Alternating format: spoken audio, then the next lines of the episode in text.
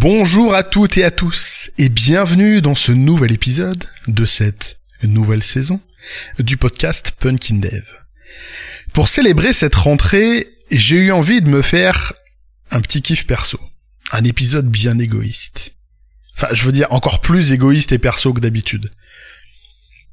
Ça fait longtemps que je fais un peu de création de contenu, que ce soit via mon blog, qui doit avoir plus de 5 ans, même s'il n'est pas très actif, ce podcast, qui entre dans sa quatrième saison, ou même des conférences que j'arrive à faire plus ou moins régulièrement depuis, on va dire, à peu près 3 ans.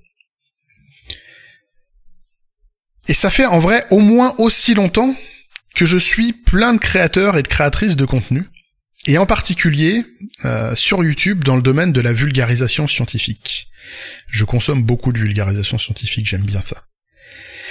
Ces dernières années, il y a plein de gens qui ont fait ça, qui sont apparus, qui ont disparu, que j'ai suivi, que j'ai arrêté de suivre. Mais il y en a une en particulier pour moi qui est sortie du lot dans mes écoutes, et c'est Viviane Lalande, qui est la créatrice et animatrice des chaînes Syllabus et C+. C+, c'est sa chaîne secondaire, si je puis dire, qui est moins connue, dans laquelle elle ne fait pas de vulgarisation, mais elle en parle. Elle parle de vulgarisation. Elle explique comment elle fait pour vulgariser de la science.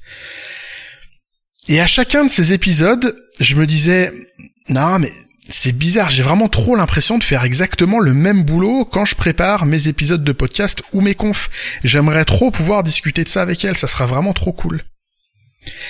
Et c'est donc avec beaucoup de fierté, je ne vais pas me cacher, que je suis aujourd'hui à même de vous proposer cet entretien réalisé cet été, en août 2023, avec Viviane, dans lequel elle vient parler de toutes ses activités de communication scientifique. Communication, vulgarisation scientifique, c'est globalement la même chose.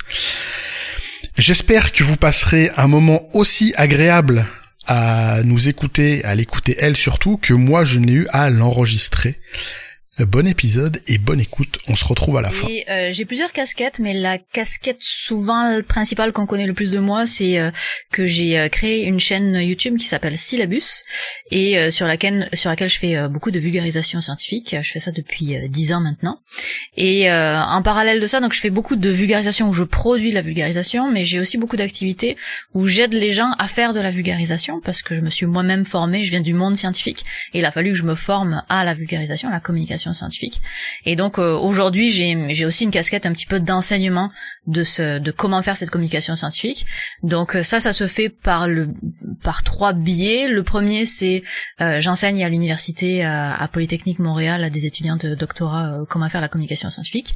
le deuxième, c'est que je fais beaucoup de formations formation privée surtout, euh, euh, pour des groupes de recherche, donc essentiellement pour des chercheurs, euh, pour la communication scientifique. Et le troisième, qui est celui-là est public, j'ai une seconde chaîne qui s'appelle C+, euh, où je j'essaie de, je fais des podcasts ou alors je fais des vidéos pour expliquer aux, aux gens de façon tout à fait gratuite sur cette chaîne comment faire la vulgarisation scientifique.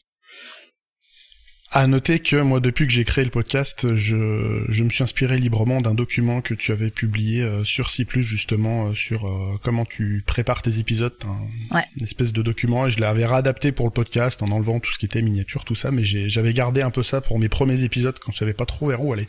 Donc ça m'a servi beaucoup au démarrage.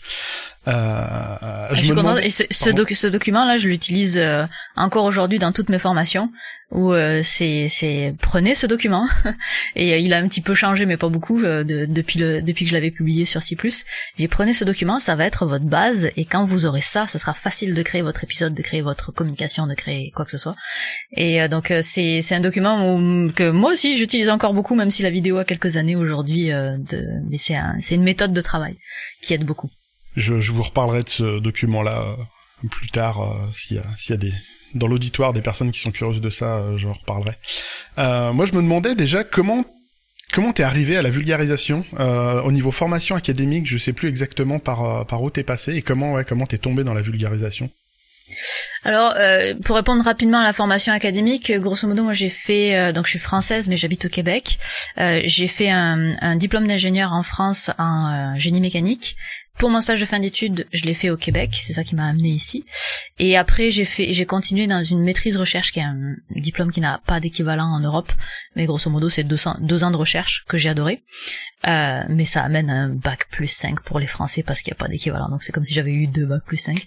Et euh, après, je suis allée travailler dans l'industrie, et après, je suis revenue euh, et j'ai fait un doctorat en biomécanique de la colonne vertébrale. Donc tout ça, c'est, c'est grosso modo mon background euh, euh académique. Et en fait, le, la vulgarisation, je je sais pas trop exactement s'il y, y a, pas eu un moment où je suis tombée dedans. Je pense que j'ai toujours été euh, sensible à ça euh, quand, quand même quand j'étais petite parce que mes, parents étaient dans une dans une association euh, euh, où, où ils faisaient plein d'expos sur les euh, sur les chouettes. On allait faire des sorties en nature et donc il y, avait il y avait déjà cette petite euh, euh, cette petite composante de vulgarisation, de communication, en tout cas de, de partage de connaissances. Euh, grâce à mes parents qui sont à la base pas du tout scientifiques d'ailleurs et euh, et puis après finalement là où ça s'est le plus cristallisé c'est quand j'ai euh, commencé mon stage de fin d'études au Québec et que j'ai participé donc j'avais euh, j'avais quoi j'avais 23 ans 22 ans 23 ans à ce moment-là. Et euh, j'arrivais dans un nouveau pays avec un, dans un nouveau monde le monde de la recherche. Et moi j'avais envie de participer à tout. Donc on disait eh il y a un concours de poster je participe. Eh il y a telle chose je participe. Donc j'avais l'envie de participer à tout. Et en participant à tout bah, j'ai vraiment apprécié de faire ces activités de communication scientifique qui étaient proposées par l'université. Et j'ai commencé un blog euh, à ce moment-là parce que j'avais envie juste de continuer d'en faire plus que ce que l'université proposait. Puis le blog s'est transformé en chaîne YouTube et puis après euh, tout a déboulé. Donc je, ne sais pas s'il y a un, vraiment un, marquant. Je pense que j'avais déjà cette sensibilité dans mon éducation et euh, et puis après qui a été probablement catalysé par l'université dans laquelle j'étais. Ah, c'est un parcours intéressant. Moi j'aime bien. Enfin il y a je pense dans mon, on n'a fait pas du tout les, euh, les mêmes métiers, mais il y a, y a un petit peu ce, ce côté-là, un moment de vouloir euh, essayer d'autres choses que ce qu'on fait euh, plus académiquement au quotidien. Euh, moi, je me demandais, quand on parle souvent de vulgarisation, euh, ça reste une forme de transmission de connaissances, mais c'est mhm. pas du tout le même mode de transmission qu'on fait en vulgarisation et qu'on va faire dans un cours académique à l'université ou dans des écoles. Mhm. Qu'est-ce que, je sais pas, comment tu tu jauges cet écart-là sur, euh, je, dirais pas dans le contenu, puisque les contenus sont en général plus drivés dans les écoles, mais d'un point de vue euh, forme, format, euh, quand t'as des cours et quand tu parles dans un podcast, euh, est-ce que t'as un gros écart de préparation? Est-ce que ça a rien à voir? Est-ce que c'est il y a des choses qui sont proches? Euh, c'est difficile parce que là, moi, ce que j'enseigne surtout, c'est la communication scientifique. Donc, la communication scientifique, on est beaucoup plus dans du savoir-faire que dans du savoir. Euh, donc c'est pas la même chose que quand moi j'apprenais la physique à l'université. La physique, c'est très à base de savoir. Et donc, à l'école, les, les cours, ils doivent durer longtemps, parce qu'il faut qu'on apprenne les équations, il faut qu'on apprenne à les faire, il faut qu'on apprenne que, faut qu'on apprenne à, pêcher plutôt qu'on nous donne le poisson, hein, si on suit le, le vieil adage. Euh, donc, l'essentiel de ce qu'on a vu à l'école, c'était une transmission de savoir quand on enseigne la vulgarisation scientifique, c'est pas qu'une transmission de savoir, c'est une transmission de savoir-faire. Ce qui est encore une autre approche, je pense, en, euh, enseignement, où on est un peu obligé, si on veut vraiment transmettre le savoir-faire, de faire en sorte que euh, 100% du travail ne peut pas venir de la personne qui enseigne il faut qu'une grosse partie du travail vienne de la personne qui veut apprendre, ou elle doit se planter, elle doit faire des faire ses, ses, ses, ses preuves finalement, faire son, ses premières euh, publications, puis se rendre compte que ça marche pas et pourquoi est-ce que ça marche pas. Et le pourquoi est-ce que ça marche pas, c'est là qu'on vient aider quand on enseigne de, bah tu vois là, quand t'as commencé avec tel paragraphe, ça m'intéresse pas au début parce que t'es parti dans une généralité qui est qui n'avait rien à voir avec le reste de ton texte, par exemple. Un exemple. Et donc c'est c'est d'avoir ces, ces allers-retours euh, dans l'enseignement de la communication scientifique qui, je pense, est le plus pertinent. En tout cas, c'est comme ça que j'essaie de faire dès qu'on me laisse l'opportunité d'avoir assez d'heures avec les étudiants pour le faire. Euh, donc c'est c'est c'est très différent l'enseignement de la vulgarisation, mais l'enseignement d'un savoir-faire est encore différent de l'enseignement d'un savoir. Donc c'est la, réponse est un petit peu plus euh, complexe que ça. Et si on veut juste faire la vulgarisation, puis là, qu'est-ce qu'on, de quoi on parle quand on veut faire la vulgarisation? Quand on veut faire la vulgarisation de comment vulgariser, ou est-ce que on parle de la vulgarisation de la science? Là, encore une fois, c'est pas du tout la même chose. Donc, je sais pas sur quel pied tu voulais aller. Est-ce que tu voulais rester sur l'enseignement et la vulgarisation de la vulgarisation, ou est-ce que tu voulais parler de la science? Alors en vrai, on peut on peut parler euh, de tout. Là, euh, j'ai euh, ce que tu disais, ça m'a euh, trigué un truc, c'est que je fais, je, je, commence à faire de manière totalement amateur et gratuit. On fait de l'accompagnement avec euh, des collègues, on fait de l'accompagnement euh, à des personnes qui n'ont jamais donné de conférence. Donc en France, il y a mhm. un gros circuit de conférences euh, techniques dans l'informatique et il y a plein de gens qui aimeraient parler sur des conférences, qui ont des sujets dont ils ont envie de parler, mais souvent il y a un gros stress, une grosse appréhension quand on l'a jamais fait. Et donc on fait ce boulot-là euh, d'accompagner les gens. Et bah, tout ce que tu disais, c'est un savoir-faire. Euh, là-dessus, en fait, je, alors moi, je suis complètement novice dans cet encadrement-là. Euh, mais c'est effectivement, t'as raison dans ce que tu dis. c'est pas un savoir brut, c'est vraiment un savoir-faire. Et et tant que les gens ne font pas, moi je peux rien leur apporter.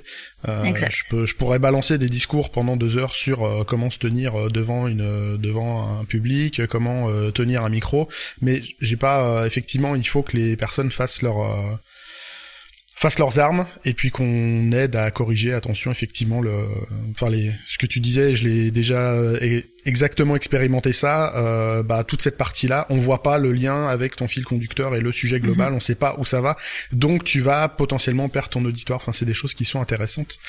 Euh, je sais pas toi l'importance dans ces formations et dans ce que toi tu fais tu donnes aux au support visuel parce qu'on travaille beaucoup dessus euh, en tant que en tant qu'informaticien informaticienne on a une tendance à faire plein de PowerPoint ou des présentations avoir des supports. Euh, je sais pas toi euh, je sais que t'en as discuté dans dans tes émissions en si bon terme avec Julien Bobroff entre autres sur bah, justement un peu la créativité du support visuel qui peut être associé.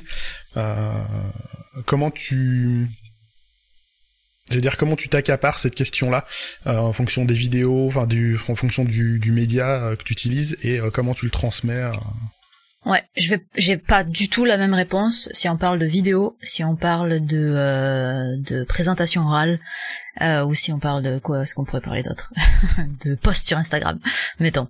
Donc j'ai pas du tout la même réponse. Je vais je vais te répondre d'abord sur le, puisque tu parlais des, des conférences, donc je vais te répondre d'abord sur le, le PowerPoint, le support visuel qui euh, qui accompagne la, la conférence souvent.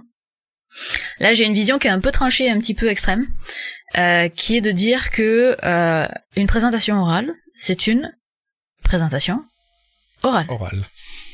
C'est pas un défilé de slides. Donc tes slides, tu les ranges vision extrême. Mais en réalité, c'est pas exactement ça. Euh, le, message, c'est pas ne, mettez pas de slide de message. C'est plutôt de dire que la présentation orale, euh, ce qu'on veut, c'est écouter la personne. Et notre cerveau, en tant que spectateur, il ne peut pas écouter une personne et lire un texte en même temps. Il fait un choix. Soit il écoute, soit il lit. Donc s'il y a du texte sur ta slide et que tu es en train de parler et que ce que tu dis n'est pas exactement écrit sur ta slide, l'auditoire va faire un choix. Et ce choix-là, tu le maîtrises pas. T'es pas du tout en maîtrise de qu'est-ce que ton auditoire est en train d'écouter ou, de, lire. Ça, c'est un problème. Parce que dans une présentation orale où on est le seul à parler, où on est en train de faire un monologue, euh, ça veut dire qu'on ne contrôle plus du tout l'afflux d'informations dans le cerveau des gens. Et c'est ça le travail principal d'un présentateur ou d'une présentatrice, c'est de contrôler l'information, dans quel ordre elle arrive dans la tête des gens, pour être sûr qu'à la fin, notre message passe. Donc les slides, la problématique que j'ai souvent avec les gens avec qui je travaille dans ce genre de, contexte-là, c'est qu'en général les gens pensent à leurs slides avant de penser à leur présentation orale. Et donc ils font en réalité un document euh, qui euh, a été réfléchi à l'écrit, parce qu'ils ont écrit ce document, ils ont rajouté des images, euh, mais il n'a pas été pensé pour être dit. Et moi, je, je, je, pousse beaucoup vers le fait que de dire aux gens, arrêtez, ne faites pas un PowerPoint, faites votre présentation orale à vous, et quand vous voyez des moments dans votre présentation orale où vraiment, là, il y aurait besoin d'une image, il y aurait besoin d'un support visuel, go, Là, on met la petite image qui va bien pour expliquer le, schéma de fonctionnement de telle chose parce que ce sera mille fois plus simple à expliquer avec une image que sans image. Mais une présentation orale, c'est une présentation orale. Et donc, moi, mes PowerPoint à moi sont particulièrement moches parce que je ne veux pas que l'attention soit attirée sur mes PowerPoint. Euh, et je veux que vraiment l'attention soit attirée sur ce que je dis moi. La plus-value, c'est ma présentation orale, pas mon PowerPoint. C'est un, c'est un énorme travers que j'avais énormément. Euh, mhm. je, je concevais moi toutes mes confs euh, en général par, par le PowerPoint, pardon. Ouais. Mais on apprend tout ça comme ça, hein. C'est normal. Ouais. Et le fait de me mettre à faire du podcast euh, m'a complètement changé cette approche parce que le podcast, je choisis des sujets où je sais que j'ai pas de visuel. Mhm. Donc il y a quelques sujets où je me suis dit je n'y arriverai pas sans visuel, mais la plupart du temps, je me suis rendu compte qu'on peut aborder énormément de choses sans visuel, euh, avec plus ou moins de réussite. Hein. Des fois, j'ai raté, ça, ça mhm. arrive. Des fois, ça ne marche pas. Il euh, y a des gens qui ont un talent euh, absolument incroyable pour faire passer des choses juste à l'oral. Mais effectivement, j'ai beaucoup, euh, j'ai beaucoup évolué là-dessus. Euh, enfin voilà, j'ai commencé mes slides avec, il y avait plein de textes dedans. maintenant, il y en a quasiment plus. Je préfère avoir une image qui va traduire une intention, une émotion, un truc, ou, ou le schéma à un moment où c'est plus pratique. Mais, mais oui, mais, mais en fait, si les PowerPoint c'était que des visuels, c'était que des images qui accompagnaient le texte, il y aurait pas de problème. Le problème, c'est que quand on ouvre la porte aux gens où on leur dit vous avez le droit en PowerPoint, c'est pas du, des images qu'ils mettent, c'est leurs notes, c'est leur prise de notes pour savoir où est-ce qu'ils en sont. Donc c'est, il est plutôt là le problème. Si le PowerPoint était vraiment un support visuel, il y aurait beaucoup de moins de problèmes que euh, que là maintenant où c'est juste la prise de notes euh, montrée de façon publique. Tu parles du coup de conf, euh, je me je me prends la, la brèche. Euh, est-ce que euh, quand tu fais des, des confs, ça marche aussi sur les sur les vidéos. Je vais faire une parenthèse. Il y a quelques années, j'avais vu une interview d'Alexandre Astier qui parlait de l'importance du rythme dans son écriture. Mhm. Euh, et euh, j'étais tombé euh, sur justement un, batteur qui jouait à la batterie le rythme de certaines scènes comiques de stand-up ou de vieux standards de l'humour anglo-saxon. Ah, intéressant ça. Et je trouvais ça passionnant comme c'est c'est millimétré. il prenait l'exemple de De Funès qui est un musicien hors pair avant d'être comédien et, et quand on écoute comment il place ses répliques, euh, il y a quelque chose de très très rythmique, très musical dans la, la façon mhm. dont c'est écrit. Euh, alors sans aller jusque là, mais il y a un rythme. Euh, moi, je me pose souvent la question du rythme d'une présentation ou d'un podcast, euh, à quelle vitesse je vais parler, combien de temps euh, je peux passer sur une sous-partie, euh, est-ce que à quel endroit je mets des respirations, comment? toi, est-ce que c'est une démarche que tu fais consciemment ou pas du tout ou euh, enfin est-ce que c'est une problématique que tu abordes un peu le, le rythme général? Alors le rythme c'est vraiment je pense que c'est le le niveau ultime. C'est une fois qu'on qu'on a maîtrisé le rythme c'est qu'on avait maîtrisé tout ce qui était avant. Euh, je pense c'est vraiment le niveau ultime euh, lui.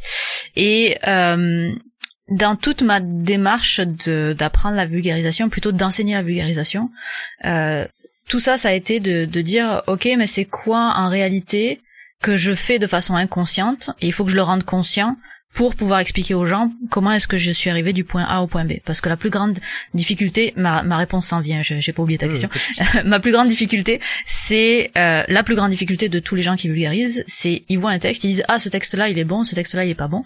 On leur dit mais pourquoi? Et juste ils le sentent. C'est beaucoup de choses à l'intuition dans ce monde-là. Et donc quand on se met à enseigner ça, il faut enlever cette intuition puis arriver à la remettre, euh, à mettre des mots sur cette intuition et à expliquer comment est-ce qu'on arrive à cette conclusion-là. Et donc j'ai réussi à faire ce chemin-là de euh, revenir à je peux t'expliquer pourquoi cette phrase elle est moins bonne que cette phrase. Euh, parce que tel verbe est à tel endroit parce que euh, telle structure parce que donc ça je l'ai comme bien décortiqué à l'échelle du texte. Et je sais maintenant faire tout ce chemin là pour le rythme je suis encore beaucoup à l'intuition et j'ai encore beaucoup de difficultés à l'enseigner. L'avantage, c'est qu'il y a, il y a en général quand je quand j'enseigne la, vulgarisation, euh, euh, c'est assez rare d'avoir des gens qui sont suffisamment avancés pour aller jusqu'à la question du rythme. Euh, donc c'est pas quelque chose que j'ai j'ai besoin de développer dans les formations tant que ça parce qu'il n'y a pas de besoin aujourd'hui, en tout cas dans les, les formations qui m'arrivent. Euh, mais le rythme pour moi c'est encore quelque chose de très intuitif, donc j'ai du mal à le euh, à le formuler de comment est-ce qu'il faut rythmer les choses. Juste je sens que là il faut que j'ai une pause. Euh, je sens que là il faut que je j'arrête de parler, je regarde les gens et puis je reprenne sur un temps différent. Je sens que et donc ça c'est vraiment encore du feeling où j'ai pas réussi à mettre les mots de pourquoi est-ce que à ce moment-là je sais qu'il faut que je change de rythme ou pas. D'accord. En plus c'est une euh, Enfin, c'est une question qui a une importance plus sur toute la partie transmission orale dès l'instant qu'on est mhm. sur euh, sur de l'écrit, du blog, de la BD, du poster ou de l'asynchrone. Enfin, c'est euh, c'est pas des questions qui vont être amenées à se poser, mais moi c'est enfin je sais que c'est une question qui m'intéresse beaucoup euh, et à laquelle j'essaie de de penser énormément. Euh, ça, c'est mon, c'est mon background de musicien, artiste. Je suis un peu circassien aussi, donc j'ai fait des concerts. Je me posais la question du rythme dans un concert, comment euh, mettre les chansons dans le bon ordre pour que ça ait un impact mhm. maximum. Euh, tu parlais de pause. Euh, j'ai fait, euh, à l'origine, je suis chanteur. J'ai fait quelques sujets et je fais de l'accompagnement justement sur la dimension purement vocale où euh, un des principaux conseils que je donne aux personnes qui veulent parler, c'est faites des pauses. Euh, mhm, L'art de la pause, euh, j'ai fait ça avec un collègue qui lui est spécialisé dans le, enfin il est spécialisé, il fait du théâtre d'impro et il aime beaucoup écouter euh, les discours politiques pour s'inspirer de pourquoi ça marche, pourquoi ces gens-là ont de l'impact et mhm. euh, et euh, toute considération politique mise de côté, il disait que Jacques Chirac était le professionnel de la pause. Mhm. c'était c'était sa lui, sa faculté à attirer l'attention, ça passait par la pause. Français, française, tout le monde se m'a écouté, l'heure est grave. Alors là, il y a, plus personne qui, écoute mhm. quoi que ce soit d'autre, et, euh, c'est euh, effectivement c'est un, c'est une compétence qui est un peu vaporeuse, parce qu'effectivement, à, l'expliquer, c'est très compliqué, mais par l'observation et par l'expérimentation, on voit qu'il se passe quelque chose. Euh, et pour la partie conférence publique, j'ai aussi appris à, avec les numéros de cirque que j'ai travaillé à greffer des regards, euh, à pas faire euh, le truc pour nous. Euh, je, je, lis, euh, je lis mes notes pendant qu'il y a mes slides qui défilent. Non, c'est arriver à se poser et à, à, regarder le public en disant ça, ça a une espèce de signification. C'était pour vous, euh, faites-en ce que vous voulez, mais ça permet de faire une pause. Et ça facilite aussi, j'ai l'impression, la compréhension. Ça laisse le temps de digérer ce qui a été dit. Mais en fait, c'est pour ça que tu fais des pauses dans une euh, dans une conférence. C'est parce que tu veux relever l'attention et parce que tu as besoin que le cerveau ait fini d'emmagasiner toute une série d'informations pour avant de commencer une, une, une prochaine phrase. Mais c'est sûr que c'est le rythme, c'est je sais pas à quel point ça peut s'apprendre. Je sais pas à quel point on peut le rationaliser puis le décortiquer.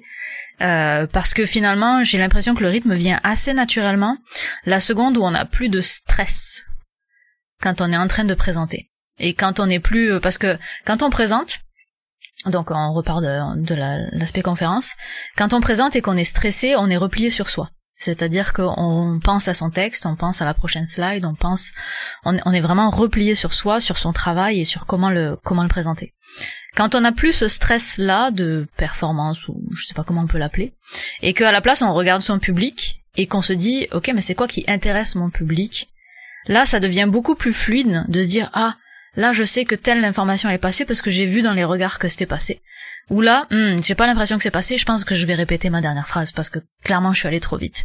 Et donc la seconde, on arrive à shifter son attention non plus sur soi parce qu'on est stressé, mais sur l'audience et de savoir comment est-ce qu'elle réagit. supposément qu'on a une audience live devant nous, évidemment ça change tout si on n'a pas une audience live. Euh, j'ai l'impression que le rythme devient tout d'un coup beaucoup plus naturel. Mais ça demande une certaine forme d'empathie aussi, d'être capable de savoir où est-ce que les gens se placent, et donc c'est complexe. euh, oui, on a bah avec ce collègue qui fait du théâtre d'impro, on a fait justement une conférence. Euh, là, c'était un peu sous forme d'atelier, donc c'était une, une conférence un peu atypique dans le circuit français. On était sans slide, euh, c'était dans un camping, donc on a fait notre conf sur le terrain de pétanque du camping. Ouais. Euh, et c'était un peu d'accompagnement de prise de parole, et c'était pour nous autant une manière de bah, d'essayer d'aider les gens qui et de rassurer les personnes qui n'osent pas, euh, autant que pour nous essayer de tester des trucs et de il y a des choses on se dit ça je suis sûr que ça marche. mais on a beau en être sûr, avoir une super conviction, il faut le passer au filtre un peu de la, de la réalité. Et on a essayé, alors parmi tout plein d'exercices, le dernier exercice de l'atelier qu'on faisait, c'était on demandait à des personnes volontaires de venir parler d'un sujet qui leur tient à cœur pendant 20-30 secondes. Vraiment faire deux trois phrases. Et, et ce qui est incroyable à voir, c'est que ces personnes-là qui euh, se mettent en situation de danger parce que c'est une conférence, c'est pas ces gens-là qui devaient parler, c'était nous. Euh, et on les faisait venir euh, bah, sur le terrain de pétanque, hein, du coup, euh, c'était pas non plus une scène trop intimidante, ouais. mais euh, parler d'un truc que, bah, qui vous passionne, que vous aimez. préparez pas, qu'est-ce que vous aimez quoi Et on a des gens qui sont venus et qui parlaient et c'était toujours fluide et intéressant. Et il y a pas une personne quand elle a fini de parler, on s'est pas dit ben, je en avoir encore un peu. C'était, c'était cool. Enfin, quel que soit le sujet, il euh, euh, y en a un qui a parlé de cartes magiques. Il y en a une qui nous a parlé euh, de justement de la reconquête qu'elle a fait de sa voix. Elle a fait des concours d'éloquence, tout ça. et je trouvais ça super intéressant. Et en trois phrases, bah plutôt que de se concentrer, d'être dans le stress de l'instant et replier comme tu disais, c'était une espèce d'impro où bah, les personnes arrivent à s'ouvrir. Alors c'est facile quand c'est un sujet qui bah, qu'on a intrinsèquement, qu'on n'a pas besoin de travailler. Euh, mais effectivement, ça, ça marche bien, je trouve. Mhm. Euh, mais encore une fois, voilà, c'est très vaporeux. Enfin, moi, c'est le terme Bien que j'emploie. Mais là, t'as as, aussi le biais du survivant que les personnes qui ont euh, accepté de participer, c'est des personnes qui sont déjà probablement un peu à l'aise avec le fait de parler en public. Alors à l'aise ou euh, à l'aise avec le fait de se mettre en danger. Euh, on a une participante qui est venue nous voir à la fin, qui qui est pas française, qui a un français pas approximatif, qui a un français excellent, mais qui a un accent très prononcé, euh, et qui nous disait que pour elle, enfin, elle s'est mise en danger, mais elle a elle était à la limite de la nausée de se de venir parler devant du monde. Donc elle s'est vraiment Ah ouais. mise en danger, mais pour elle c'était elle veut le faire. Donc effectivement il y a il y a un, Mhm. on n'a pas un échantillonnage très euh, général là-dessus. Euh, mais après tout le monde n'est pas forcément voué à parler en public. Le but c'est pas de forcer Exactement. les personnes, c'est d'aider les les personnes qui n'osent pas franchir le pas et de donner des armes des et de l'accompagnement à ces à ces profils là. C'est plus ça. Euh, donc ça, c'est un peu toutes les questions sur la la forme. Euh, Il y a des, j'ai d'autres aussi questions plus sur le fond. Alors je sais plus si c'était, j'ai pas retrouvé en, préparant ça, si c'était un épisode à toi ou à quelqu'un d'autre, mais euh, j'avais vu un épisode euh, sur YouTube, euh, quelqu'un qui disait que euh, bah, l'épisode qu'on était en train de voir, euh, dans trois semaines, on s'en souviendrait pas et on en garderait potentiellement rien. Je sais pas si c'était un épisode à toi ou à quelqu'un d'autre. Je pense pas que c'était à moi, mais c'est quelque chose que j'aurais pu dire les jours où je suis pessimiste, pas les jours où je suis optimiste. Et, et en fait, euh, je me pose toujours la question de c'est bien bon, on essaie de transmettre des choses, et quand on, on fait de la transmission, je parle en conférence, ce que je fais avec les podcasts, où il y a des gens qui font ça euh, sur des streams, euh, Twitch, ou, ou via des articles de blog même, il y a un espèce d'équilibre à trouver entre euh, ben, garder l'attention du public, euh, ou des personnes qui vont lire, euh, du coup faire en sorte que ces personnes-là passent un beau moment, mais en même temps on veut transmettre quelque chose. Du coup, euh, il y a peut-être des moments où pour transmettre, il va falloir peut-être être rébarbatif ou on risque de perdre de l'attention là où on va demander euh, bah, peut-être plus de plus de capacité cognitive à comprendre des choses un peu compliquées. Euh, je sais pas si c'est une question que tu te poses, toi, le, cet équilibre entre le j'ai envie que les gens passent un beau moment, euh, qui restent sur ma vidéo jusqu'à la fin, mais j'ai quand même envie de laisser une trace, sachant que euh, il y a de grandes chances pour que cette trace, elle soit euh, anecdotique à l'échelle du temps de semaines, mois, et peut-être il va rien rester. Enfin, je sais pas si c'est une question que tu as toi, ça. Oui, bien sûr, je pense que c'est la question que toutes les personnes qui essaient de transmettre quelque chose ont. c'est, euh, je pense pas qu'on puisse passer au travers de, de cette question-là. Euh, j'ai j'ai- peut-être une, une opinion un petit peu différente parce que c'est quelque chose qui se dit qui se dit beaucoup dans dans le monde de la vulgarisation de dire euh, de toute façon il y a rien qui reste euh, on se souvient de rien etc je trouve ça un petit peu pessimiste et euh, si jamais il y avait vraiment rien qui restait on le ferait pas Euh, il y a quand même des choses qui restent à mon sens par contre faut accepter que pas chez 100% des gens on va pas être une bonne personne à qui transmettre l'information chez 100% des gens. Et euh, puis même euh, moi-même en fait, quand je regarde une vidéo de vulgarisation, selon si c'est à la fin de la journée que j'ai eu une grosse journée euh, ou si c'est un début de journée et que mon cerveau est tout frais, ben je vais pas retenir la même chose. Selon mon intérêt du moment, je vais pas retenir la même chose. Donc on peut pas espérer que 100% des gens qui vont regarder notre vidéo ou lire notre article ou je ne sais trop quoi vont retenir quelque chose. Le 100%, ça, il est utopique. Par contre, qu'il y ait une portion de cet euh, euh, auditoire-là qui retienne quelque chose, ça j'y crois beaucoup. J'y crois beaucoup si c'est bien fait. Parce que si c'est un petit peu euh, mélangé, pas très bien structuré, que c'est un petit peu trop compliqué, ce qu'on va retenir, ça va être un feeling. On va retenir le ah j'ai écouté un truc sur les ponts, ça m'a semblé intéressant. Et peut-être que la prochaine fois qu'on va regarder une vidéo sur un pont, ben on l'aurait pas regardé parce qu'on n'avait pas vu cette, parce que euh, on, l'aurait peut-être pas regardé si on n'avait pas vu cette vidéo où on où on avait trouvé ça intéressant. On se souvient de rien, mais juste on se souvient qu'on avait trouvé ça intéressant.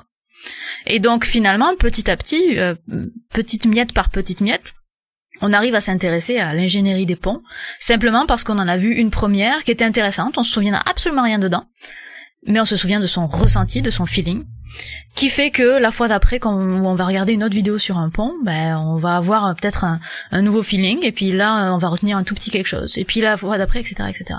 Donc on a un effet cumulatif qu'on va rechercher, je pense. Première chose. Euh, deuxième chose, c'est que si jamais la vidéo est extrêmement bien faite, extrêmement bien construite autour de un point central, une seule chose à retenir, qui soit un peu percutante, ben bien sûr que ça va être retenu. Moi j'ai des vidéos quand je croise les gens qui me disent ah je me souviens t'avais fait telle vidéo c'était euh, telle explication etc et les gens sont capables de me ressortir l'explication mieux que je ne pourrais le faire moi des années plus tard donc oui on peut faire passer des choses mais pour faire passer des choses c'est des fois il faut accepter qu'on puisse faire passer qu'un feeling des fois, on fait rien passer parce que soit la personne n'était pas prête, soit nous, on n'a pas très bien travaillé. Euh, et des fois, on fait passer vraiment une information. Mais pour ça, faut que et le cerveau de la personne qui écoute soit prête, soit prêt, et que nous on ait fait un bon travail. Je pense que ça peut rassurer pas mal de gens en se disant bah tu te parlais de faire ses armes, ça fait partie des échecs qu'il faut euh, se prendre. Des fois on n'y arrive pas, des fois c'est juste on n'a pas le bon auditoire. Euh, j'ai eu cette expérience-là, une conférence avec un collègue qui a bidé deux trois fois. Je pense qu'on n'était pas sur la bonne conférence, c'était pas la bonne ligne éditoriale, on n'était pas en phase avec le public et on pouvait pas les atteindre. Euh, mhm. Par ailleurs, ça a bien marché à d'autres endroits et ça intéressait d'autres gens et tant pis. Exact. Mm. Et on peut on peut pas plaire à tout le monde. Et même si c'est très très frustrant, on peut pas plaire à tout le monde. Et puis des fois on ressort qu'avec un feeling. Et c'est pas grave. Il y a des conférences que j'ai vues qui étaient super intéressantes et je me suis dit ah j'ai vu une conférence sur tel sujet c'était cool. Qu'est-ce que t'as retenu? Je sais plus. Mais je sais que cette personne là j'ai passé un bon moment avec elle. Et puis c'est pas forcément si grave non plus si on ne retient pas 100% de notre vie. De toute façon c'est utopique donc bon oui, après il y a oui il y a cette euh, cette utopie, ce côté euh, oui c'est de la transmission de connaissances, donc c'est euh, de la pédagogie, donc c'est important, il faut le retenir, sinon sinon ça sert à rien. Enfin moi il y a des gens qui m'ont demandé, j'ai eu de la chance, j'habite moi j'habite dans la région lyonnaise en France, vers une petite ville qui s'appelle Bourg-en-Bresse, et il y a quelques semaines moi Julien Bobroff est venu faire justement une sa conférence, une nouvelle conférence où il parlait de physique quantique. quand on m'a dit c'était intéressant, je suis ah, c'était énorme, mais ça parlait de quoi? De physique quantique, euh, mhm. mais en quoi en précision? Bah, C'était très difficile à synthétiser parce que c'était très dense. Euh, euh, et Puis je pense qu'il a... Si, si, je, si je sais de quel conférencier tu, tu parles, c'est une conférence qui fait une overview aussi qui, qui, qui, montre plein d'aspects de la, de la physique quantique. Donc le, je pense que le but n'était pas forcément que tu ressortes avec une information. C'est ça. Euh, c'est, euh, c'est sa conférence qui est participative. Euh, moi, j'avoue que je suis allé voir ça. Euh, j'écoutais ce qu'il racontait, mais au bout d'un moment, j'ai la partie euh, justement euh, transmission et création de contenu qui s'est mis en route et je regardais plus le comment que le quoi. Ouais. Parce que en fait, je connaissais pas Julien et je l'ai découvert dans ton émission en terme quand tu l'interviewais. Mhm. Et j'étais bluffé parce qu'il faisait passer une quantité de choses euh, invraisemblables, que ce soit sur euh, bah, l'histoire euh, de la physique fondamentale, que ce soit sur des mécanismes, des expériences. Il arrive à faire passer tout ça. bah, il a pas de slide. Il a une designeuse qui a bossé à temps plein pendant, je sais plus, deux trois mois, qui lui a fait plein de petits trucs en papier, tout ça pour expliquer le spin d'un électron. voilà, j'ai retenu des trucs qui parlaient de ça. Euh, donc c'était hyper intéressant et j'ai bloqué sur le justement le, narratif qui met derrière, euh, comment il arrive à faire en sorte de bah, de transmettre tout ça. Euh, à quel point moi j'ai trouvé ça innovant euh, la conférence participative parce qu'on avait tous un petit papier dans la main et euh, et on votait euh, pour tel. Enfin il y avait un, deux ou trois chemins potentiels. puis à chaque fois c'était pas une question vous voulez tel sujet tel sujet. C'était vous voulez l'histoire de quelqu'un qui a raté ses vacances et qui a amené une révolution dans la physique quantique ou vous voulez quelqu'un qui a réussi ses vacances et qui a amené à des trouvailles dans la physique quantique? Alors bon bah je vais voter bleu je sais pas. mais je trouvais ça hyper intéressant ça, ça impacte le public, ça, ça amène de l'attention, de l'intérêt, ça crée de l'engagement. C'est le terme que je cherchais, ça crée de l'engagement. Et euh, et d'un point de vue format, oui, j'ai trouvé ça, euh, j'ai trouvé ça assez impressionnant. Euh, plus la maîtrise du bonhomme parce qu'il connaît un peu son sujet. Donc j'ai posé la question à la fin, mais ça représente combien de temps de travail? Il me dit bah c'est ma designeuse qui a bossé toutes les connaissances. Lui il les a en fait. C'était juste euh, bah, faire l'arbre avec tout ce qu'il y avait à présenter. Euh, sa designeuse a fait tout le boulot visuel. Et, et, lui après il déroule et c'était une masterclass pour moi en termes de présentation euh, en sachant que lui à la fin il se plaignait que c'est la première c'était pas il trouvait pas ça au point mm-hmm. on n'a pas tous la même euh, exigence envers euh, envers ce qu'on fait euh, envers notre propre travail et tu vois, typiquement là, pour revenir à ta, question euh, précédente, je pense que Julien, ce qu'il fait dans ce type de conférence-là, c'est pas de faire en sorte que vous ressortiez avec une connaissance, parce que le, parce que si ça devait être euh, une conférence où tu ressors avec une connaissance en particulier, toute la conférence serait autour de ça. Mais là, vous changez de sujet plein de fois, vous avez l'histoire de machin. Donc, je pense que l'objectif, euh, faudra lui demander, mais je pense que l'objectif, c'est plus de vous ressortir, faire ressortir avec un feeling avec une sensation de euh, de familiarité avec la physique quantique. Et la familiarité avec la physique quantique, ça fait en sorte que les prochaines fois que euh, tu vas lire un article de presse sur une nouvelle découverte de la physique quantique, bah, tu vas peut-être aller le lire, alors que tu l'aurais peut-être pas lu avant, juste parce que tu as été exposé à cette conférence-là. Et elle, est là la, la, difficulté de savoir à quel point est-ce qu'on a un impact, parce que la plupart de l'impact qu'on a, il est pas si conscient que ça. Et, euh, et donc c'est pour ça que ce type de conférences, comme celle de, Julien, sont hyper utiles, mais difficiles à quantifier. Euh, tout comme des, euh, petites vidéos de 10 minutes sur un concept euh, clé qu'on va retenir. C'est euh, utile aussi parce que ça va nous permettre de comprendre d'autres choses derrière. Et donc il y a, une telle pluralité dans la vulgarisation que c'est difficile de, en tout cas, je, je pense que c'est très pessimiste de dire qu'on ne retient rien. Et alors des fois, on peut échouer, hein, mais euh, quand c'est quand c'est fait euh, avec un petit peu d'expérience, euh, je pense que c'est toujours utile. Et là-dessus, j'en reviens à, à, ton document de création justement qui pousse à se concentrer là-dessus, puisque moi, les deux premiers points que j'ai, c'est les titres possibles euh, et le message. C'est euh, avec hashtag le message de fond qu'on veut absolument faire passer et se poser cette question-là au départ, euh, parce que des fois j'ai essayé de me dire non mais c'est bon, euh, maintenant j'ai de l'expérience, ça fait deux ans que je fais ça, je vais et en fait j'y arrive pas à sortir mhm. des épisodes un peu sur le fil, même si c'est oral, je peux parler longtemps sans sans problème. Si je sais pas quel est le message de fond que je veux faire passer, je n'aurai aucune cohérence dans tout ce que je vais dire et je vais avoir beaucoup de mal. Dès l'instant que j'ai formulé ça, euh, bah déjà je vais avoir euh, une structure qui va pouvoir se dégager parce que dans le message il y a déjà des choses qui s'activent genre si je veux faire passer telle information sur euh, c'est plus telle pratique de développement tel euh, tel outil euh, dans ma tête c'est bah comment je l'ai appris comment je suis arrivé dessus qu'est-ce que j'ai comme avantage inconvénient et je vais avoir toute une structure qui se dégage et et je pense qu'on gagne en efficacité là-dessus donc et ça m'a vraiment vraiment beaucoup apporté moi de, de poser la question.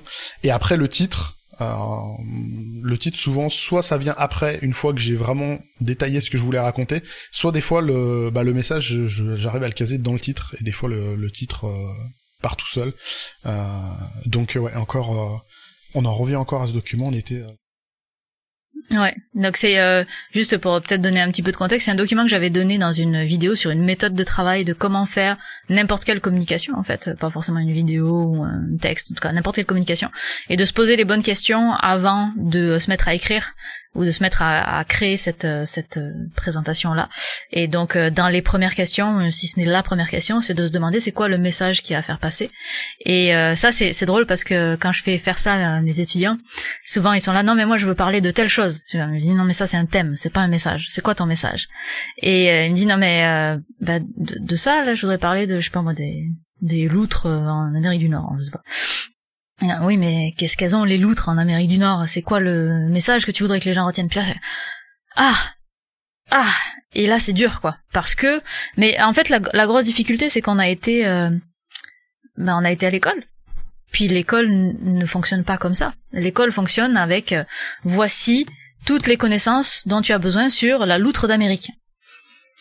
Et euh, elle nous dit pas pourquoi est-ce que c'est intéressant d'étudier la loutre d'Amérique ou euh, pourquoi euh, qu'est-ce qu'on devrait retenir sur la loutre d'Amérique? Parce que c'est un cours, c'est pas de la vulgarisation. Et la vulgarisation, il faut qu'il y ait un focus. Il faut qu'il y ait un endroit où est-ce qu'on s'en va. Et donc le message, qu'est-ce qu'on veut dire? Ben il faut le trouver avant même de se mettre à écrire, sinon on écrit un cours. Et on rentre dans un autre champ de compétences qui est la transmission beaucoup plus académique. sur cette transmission-là, est-ce que tu as déjà T'as déjà fait des erreurs? Tu t'es déjà gouré? Tout le temps. Tous les jours. À, bah, enfin, des erreurs. Euh, c'est-à-dire que t'as, quand t'as transmis un truc, genre, mince, là je me suis gouré, j'avais pas la bonne source, ou j'ai oublié, il y a un truc que je pensais savoir. Euh... Euh, tu dis toujours, c'est vraiment toujours, il y a, t'as régulièrement des, des coquilles dans tes, euh, dans tes productions? J'avais pas compris ce que tu voulais dire. Euh, euh donc ce que tu cherches, c'est une, c'est une coquille de rigueur, de science. Par et exemple. Non pas une coquille de, comment, euh, comment que j'aurais pu mieux le faire passer. Donc coquille d'erreur de science, euh, ça m'arrive, c'est quand même pas si fréquent. Et en fait, la problématique de savoir euh, euh, est-ce que ça m'arrive souvent, c'est ça dépend. Où est-ce que tu mets la ligne de la véracité? Parce que tu as des euh, personnes, je travaille beaucoup avec des chercheurs, donc forcément je suis très exposée à ça, euh, qui euh, vont te dire, non, si tu dis, euh, je sais pas moi, la loutre d'Amérique est un mammifère, j'espère que c'est un mammifère, est-ce que c'est un mammifère Je sais plus. Bon, J'ai pas trop de biologistes dans l'auditoire, ça devrait aller. Ouais, bon, au pire, au pire, je me trompe et vous m'excusez. Euh, la loutre d'Amérique est un mammifère. Si je dis ça dans cette phrase, ben peut-être qu'il y a des chercheurs qui travaillent sur la loutre d'Amérique ou des chercheuses qui vont dire, euh, c'est-à-dire que mammifère, en fait, c'est pas le bon mot. Il faudrait dire. Euh, je connais l'exemple est pourri, j'y connais rien. Mammifarus, euh, je sais pas quoi, parce que mammifère, ça inclut aussi telle et telle chose. Donc, elle est où l'erreur? Euh, à quel moment est-ce que euh, on considère que c'est juste non? Et cette ligne-là, elle est très grise. Elle est grise et elle est subjective. Moi, mon la façon dont je la place, c'est que je me dis si l'auditoire en face de moi, il a compris ce que je voulais dire, il a interprété la bonne chose, alors mon texte était bon. Parce que je fais pas mon texte pour les experts du domaine. Je fais mon texte pour le grand public ou pour un public euh, que j'ai déterminé. Et donc si pour le public que j'ai déterminé, euh, mammifère, ça veut dire euh, bah, qui fait un bébé euh, qui n'est pas dans un œuf, mettons, et que c'est ça sa définition de mammifère, eh ben parfait. Je n'avais pas besoin de la nuance que la personne qui travaille dans le domaine avait envie d'ajouter parce que pour elle, elle connaît toutes ces différences-là. Donc, L'erreur, elle est très subjective. Donc, euh, sur, sur, la, sur la précision des choses. Après, il y a des erreurs flagrantes où on se trompe et puis euh, là, c'est vraiment faux, euh, simplement. Des choses vraiment fausses, j'en ai fait une fois. Il me semble que c'était ma troisième vidéo, donc il y a dix ans. Elle est supprimée depuis. Et, et sinon, des vraies erreurs. J'ai dû en faire, mais des choses qui étaient tellement pas graves que j'ai pas supprimé la vidéo. Donc des choses vraiment très euh, très, très du détail, mais là j'ai pas de. Ça m'est arrivé, hein, mais je le je les ai pas prêtes dans ma mémoire. toi, tu t'appuies beaucoup sur de la relecture par des, euh, des spécialistes un petit peu ou tu te fais confiance Je m'appuie alors par des spé... alors ça dépend. Euh, j'ai j'ai de la relecture par des spécialistes quand je travaille avec des spécialistes pour euh, faire mon texte, pour faire le pour faire la vidéo. Donc là, par exemple, hier j'ai j'ai tourné une une vidéo euh, et donc euh, avec des chercheurs.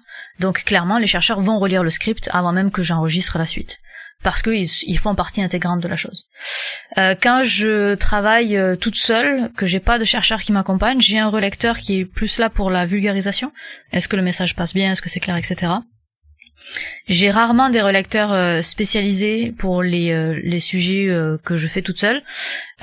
donc là, je me back essentiellement par du travail par lire et relire et relire et relire et relire et relire euh, des, articles et être sûr que j'ai bien compris ce que je voulais euh, ce que je voulais faire passer et aussi euh, l'avantage que j'ai c'est que je choisis mes sujets et je choisis mes sujets en fonction de ma sensibilité et de ma capacité à comprendre les réponses. Il y a des sujets que je ne traite pas volontairement parce que je sais que les articles que je vais trouver, je vais pas être à même de les comprendre. Donc, je, les sujets où je suis seule et où j'ai pas de chercheur qui accompagne, ce sont des sujets qu'a priori je suis capable de comprendre. Bah, je comprends cette démarche. Bah, c'est pour ça que les sujets où je suis pas forcément à l'aise, j'ai des personnes externes qui viennent en parler. Euh, mhm. C'est pour ça que tu es là avec une expertise sur euh, la communication, de la vulgarisation, entre autres. Euh... Il nous reste plus beaucoup beaucoup de temps, encore un petit peu. Euh, J'avais une question qui a rien à voir, c'est total sans transition sur le coup. Euh, c'est euh, une question qu'une amie m'a demandé de te, te poser. Euh, c'est une question qui me paraît pertinente à laquelle j'aurais pas pensé tout seul. Euh, il y a quelques temps, tu avais parlé mixité et écriture inclusive sur ta chaîne. Et la question, c'était un peu, toi, est-ce que tu, est-ce que tu as le recul pour voir une différence de gestion de la mixité dans le domaine scientifique entre la France et le Québec, du coup? Et si tu vois des, bah, des choses qui sont ouais, qui sont différentes, qui sont intéressantes à voir Est-ce qu'il y a les mêmes euh, les mêmes écueils d'un côté et de l'autre? Euh. C'est dur à dire parce que j'ai moi j'habite plus en France depuis que j'ai 23 ans. Et, euh, et quand j'avais 23 ans, j'étais pas vraiment adulte encore. J'étais dans la vie étudiante, euh, j'ai pas été du tout dans le monde professionnel en France. Euh, donc j'ai j'ai pas une vision très réaliste, je pense, de ce à quoi la France ressemble aujourd'hui. Euh, et puis aussi, j'ai une vision très extérieure, euh, c'est-à-dire que la moindre chose qui se passe en France, c'est euh, présenté d'une façon différente dans les médias étrangers que ce que tu le vis à l'intérieur. Euh, quand vous avez eu euh, les les, les émeutes avec les, les voitures qui ont brûlé partout, quand vous avez eu les gilets jaunes, quand vous avez eu quand vous avez eu à chaque à chaque événement c'est pas retranscrit, c'est pas vécu de la même façon à l'étranger que c'est vécu euh, en France. Donc c'est très difficile pour moi de faire une comparaison qui soit assez objective en n'étant pas dans le pays et en n'ayant pas eu d'expérience à l'intérieur de ce pays-là. Ce que j'ai l'impression de voir dans ce qui me vient, c'est que le sexisme est beaucoup plus ancré en France qu'il ne l'est au Québec. Euh, euh, juste dans la façon dont les gens parlent, euh, dans les dans les médias, mais c'est difficile pour moi de dire quelle est la, la réalité de la chose. Moi, j'ai jamais été euh, exposée au, au sexisme, ni, ni en France ni au Québec, euh, ou alors j'en ai pas eu conscience. Euh, donc, euh, difficile de répondre sans être dans du jugement euh, interpays qui ne soit pas basé sur des informations biaisées. Je comprends, mais déjà en soi, c'est si t'as pas eu à le vivre, c'est une bonne nouvelle. Ça veut dire que t'as pas T'as pas l'impression d'avoir eu, euh, même en tant que euh, que vulgarisatrice, enseignante, communicante, t'as pas eu l'impression d'avoir euh, eu à justifier plus de ton de ta posture, de ton expertise que d'autres que d'autres profils masculins? Donc, donc là, on est au Québec parce que là, on parle de ma vie professionnelle, donc qui est surtout au Québec. Euh, donc ça, non, j'ai jamais eu ce, ce ressenti-là. Après, c'est toujours pareil, c'est-à-dire que comment est-ce que tu isoles la variable? Est-ce que j'ai pas eu tel emploi parce que j'étais une femme? Ou est-ce que j'ai euh, je je sais pas. Ou est-ce que parce que euh, finalement l'autre personne était meilleure? C'est très dur d'isoler la variable. Ce sont des choses qui sont qui sont subtiles souvent quand même. Euh, cela dit au Québec là je pense pas avoir été avoir, avoir eu de, de problématiques de ce point de vue-là. Si c'est subtil, c'est, j'allais dire, c'est une bonne nouvelle, puisque des fois c'est pas subtil du tout et c'est très prévoyant. Donc euh, quelque part, si si tu l'as vécu comme ça, après c'est voilà, c'était une question de, un peu une, une question de, de ressenti. Euh, ouais. Alors question, attention, question, euh, question totalement bateau euh, incoming. Euh, T'aurais des, des, des, conseils à donner à des personnes, euh, à plus forte raison, euh, potentiellement issues de minorités? Je parle de minorité parce que je travaille dans l'informatique, qui a grosse dominante masculine. et pour le coup, là, je vais parler de mon ressenti en France, qui a grosse dominante misogyne qui va avec. Il y a énormément, il y a énormément de problèmes là-dessus, à mon sens. Euh, mais je sais pas si toi tu tu t'aurais des conseils peut-être spécifiques à donner à euh, des jeunes femmes ou à d'autres minorités qui voudraient se lancer dans de la création de contenu, euh, quelle qu'elle soit, que ce soit euh, de l'audio, du visuel, du de l'écrit, de la conférence, du live, du Twitch, tout ça. Je sais pas, c'est un peu bateau, mais des fois la. Ouais, c'est en fait si tu veux, c'est que le je pense que c'est difficile parce que mon expérience à moi, je pense pas qu'elle soit représentative de l'expérience des femmes. De manière générale. Je pense que je j'ai une, quelque chose qui fait que je suis l'exception qui confirme la règle plus qu'autre chose. Parce que euh, c'est sûr que toutes les femmes que je connais ont eu des problématiques sexistes dans leur, euh, dans leur vie de création de contenu. Chose que moi je n'ai pas eu. Euh, donc c'est difficile pour, pour moi d'aller sur ce terrain-là parce que j'ai rien vécu en ce sens-là. Euh, je me suis posé la question il y a dix ans quand j'ai commencé est-ce que je mets mon visage ou non? Et euh, la raison pour laquelle je mettais mon visage sur les je ne mettais pas mon visage sur les vidéos au début ça avait rien à voir avec mon genre. Euh, c'était plus parce que je voulais mettre le contenu en avant et non pas ma personnalité. Euh, donc j'avais pas ce, ce, type de questionnement là je sais que euh, c'est différent pour la plupart des femmes. Donc dur de donner des conseils de ce point de vue-là parce que j'ai pas l'expérience. Donc je vais aller plutôt dans des conseils de là où j'ai l'expérience, qui est de dire ayez pas peur de vous planter, plantez-vous. Et c'est en se plantant, en, faisant des, des vidéos qui sont pas très bonnes, qu'on arrive à faire des vidéos qui sont bonnes après. Vidéo ou texte ou euh, peu importe. Et moi aujourd'hui dans mes formations, je prends mes articles de blog que j'ai écrits il y a 13 ans pour montrer ce qu'il ne faut pas faire. Euh, donc je vraiment je, je vraiment je, c'est une philosophie que, que qui, est, qui, est, très importante pour moi. C'est l'apprentissage vient vu que c'est un savoir-faire qu'on essaie de, de développer l'apprentissage vient en faisant mal et en sachant pourquoi. Et mais il faut arriver à, à accepter de faire mal à un moment donné. En fait de faire du mieux qu'on peut. Et ce mieux qu'on peut se rendre compte que c'est pas assez. Et comprendre pourquoi est-ce que c'était pas si bien et faire mieux la fois d'après. Et d'aller en itérant. La prochaine production sera meilleure que la précédente. Et celle d'après sera encore meilleure que la précédente. Et celle-là est moins bonne que la prochaine. Et à partir du moment où on a cette philosophie, puis qu'on s'est un peu détaché du fait que on allait faire un truc euh, parfait, ça devient assez facile de s'améliorer. Normalement, c'est un, une démarche qui devrait parler au, au profil euh, qui sont dans le développement, dans toutes les personnes qui m'écoutent, c'est que normalement, quand on développe du logiciel, on travaille par itération. Euh, mhm. enfin, de nos jours, maintenant, on travaille par itération courte, essayer d'avoir du feedback rapidement. Euh, et c'est le principe. Donc, normalement, cette démarche ne devrait pas traumatiser, euh, ne devrait pas traumatiser les gens. Euh, et ça me semble à mon truc dédramatiser l'erreur et, et, ne pas considérer une erreur comme un échec. Euh, tout le monde se plante à différents degrés.